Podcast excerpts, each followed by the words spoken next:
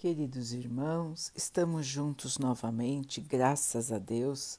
Vamos continuar buscando a nossa melhoria, estudando as mensagens de Jesus, usando o livro Vinha de Luz de Emmanuel, com psicografia de Chico Xavier. A mensagem de hoje se chama O Capacete. Tomai também o capacete da salvação. Paulo, Efésios 6, 17. Se é justa a proteção de membros importantes do corpo, com muito mais propriedade é imprescindível defender a cabeça nos momentos de luta. Aliás, é razoável considerar que os braços e as pernas nem sempre são requisitados a maiores gastos de energia. A cabeça, porém, não descansa. A sede do pensamento é um viveiro de trabalho incessante. É necessário resguardá-la, defendê-la. Nos momentos bélicos, o soldado preserva com recursos especiais. Na luta diária mantida pelo discípulo de Jesus, igualmente não podemos esquecer o conselho do apóstolo aos gentios é indispensável que todo aprendiz do Evangelho tome o capacete da salvação, simbolizado na cobertura mental de ideias sólidas e atitudes cristãs, estruturadas nas concepções do bem, da confiança e do otimismo sincero. Teçamos, pois, o nosso capacete espiritual com os fios da coragem inabalável, da fé pura e do espírito de serviço. De posse dele, enfrentaremos qualquer combate moral de grandes proporções. Nenhum discípulo da Boa Nova esqueça a sua condição de lutador. As forças contrárias ao bem, meu amigo, irão mirar o seu mundo íntimo através de todos os lados. Defende a tua moradia interior, examina o revestimento defensivo que vens usando em matéria de desejos e crenças, de objetivos e ideias, para que os projéteis da maldade não te alcancem por dentro. Meus irmãos, uma lembrança muito importante de Paulo, repetida por Emmanuel a todos nós.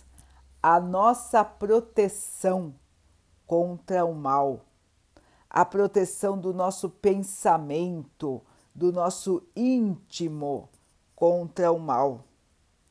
Como disse Emmanuel, estamos todos aqui numa luta. Somos lutadores, irmãos Estamos lutando contra o mal, estamos lutando contra tudo que é inferior e estamos buscando deixar em nós somente o que é amor, somente o que é paciência, humildade, perdão, bondade. É isso que nós precisamos manter em nós protegido e precisamos tirar aquilo que de mal ainda temos no nosso interior e não abrigar novas porções de mal. E o tempo todo, como disse Emmanuel, nós somos alvejados por, pelo mal, por investidas do mal, que tentam nos desequilibrar tentam nos fazer mudar de lado, tentam contaminar o nosso pensamento, o nosso sentimento e abalar a nossa fé.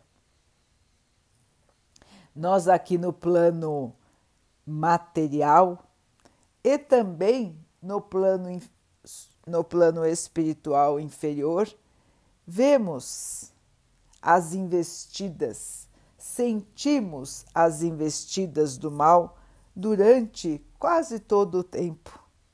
Estamos cercados pela inferioridade, irmãos.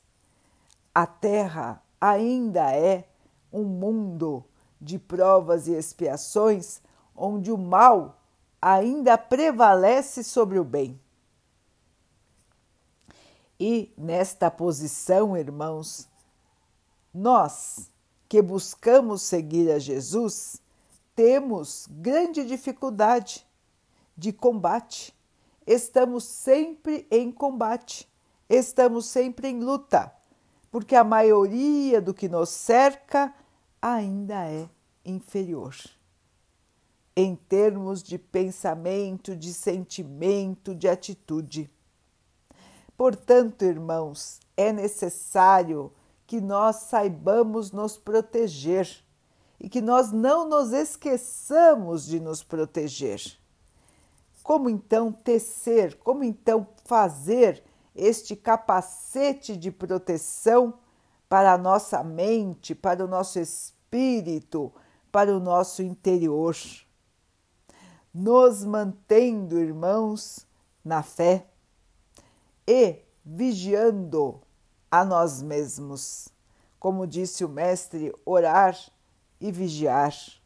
Orar sempre, irmãos, pedindo ao Pai que nos proteja, que nos guarde, que nos fortaleça nesta nossa caminhada terrena. E vigiar, vigiar os pensamentos, para que desde o início nós possamos tirar as ervas daninhas que tendem a crescer.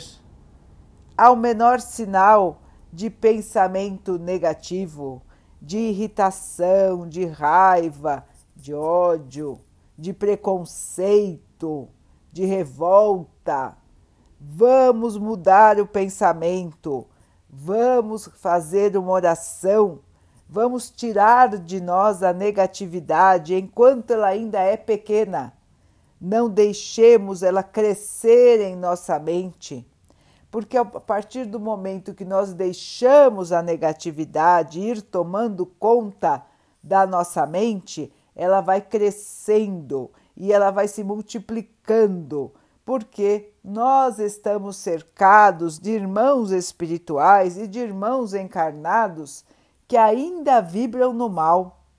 Portanto, irmãos, se nós deixamos crescer uma plantinha que seja maligna dentro de nós, ela cresce com mais força ainda porque ela é impulsionada por forças externas também. Assim, irmãos, precisamos nos proteger, precisamos nos amparar na nossa fé, na nossa vigilância.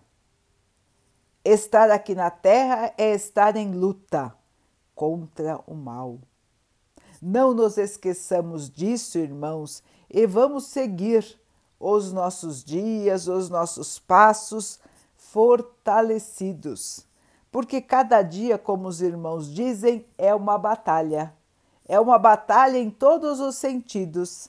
Mas o mais importante que temos a fazer aqui na Terra, irmãos, é a proteção do nosso espírito, do nosso pensamento, sentimento, que vão gerar as nossas atitudes. Sem proteger o nosso espírito, nós estaremos deixando o nosso maior valor descoberto. O nosso maior valor à mercê do mal. E nós não podemos fazer isso, irmãos, porque uma vez tomado pelo mal, o espírito tem muita dificuldade para voltar para o bem. Levará muito tempo e muito tempo de sofrimento para poder voltar à posição de paz, de esperança e de fé novamente. Todos vão voltar, irmãos, isso é certo, porque isso é da lei. Todos vão evoluir só que uns vão demorar muito mais do que os outros. E quando se demora mais tempo na negatividade, na maldade, o que ocorre, irmãos? Se sofre mais, se sofre muito mais. porque temos que purificar tudo de ruim, tudo de mal que carregamos. E esta purificação não é fácil. Esta purificação muitas vezes é bastante dolorosa. Então, se nós não queremos sofrer, nós não devemos querer o mal, nós não devemos compactuar com o mal, nós devemos, muito pelo contrário, combater o mal, sem violência, sem agressividade.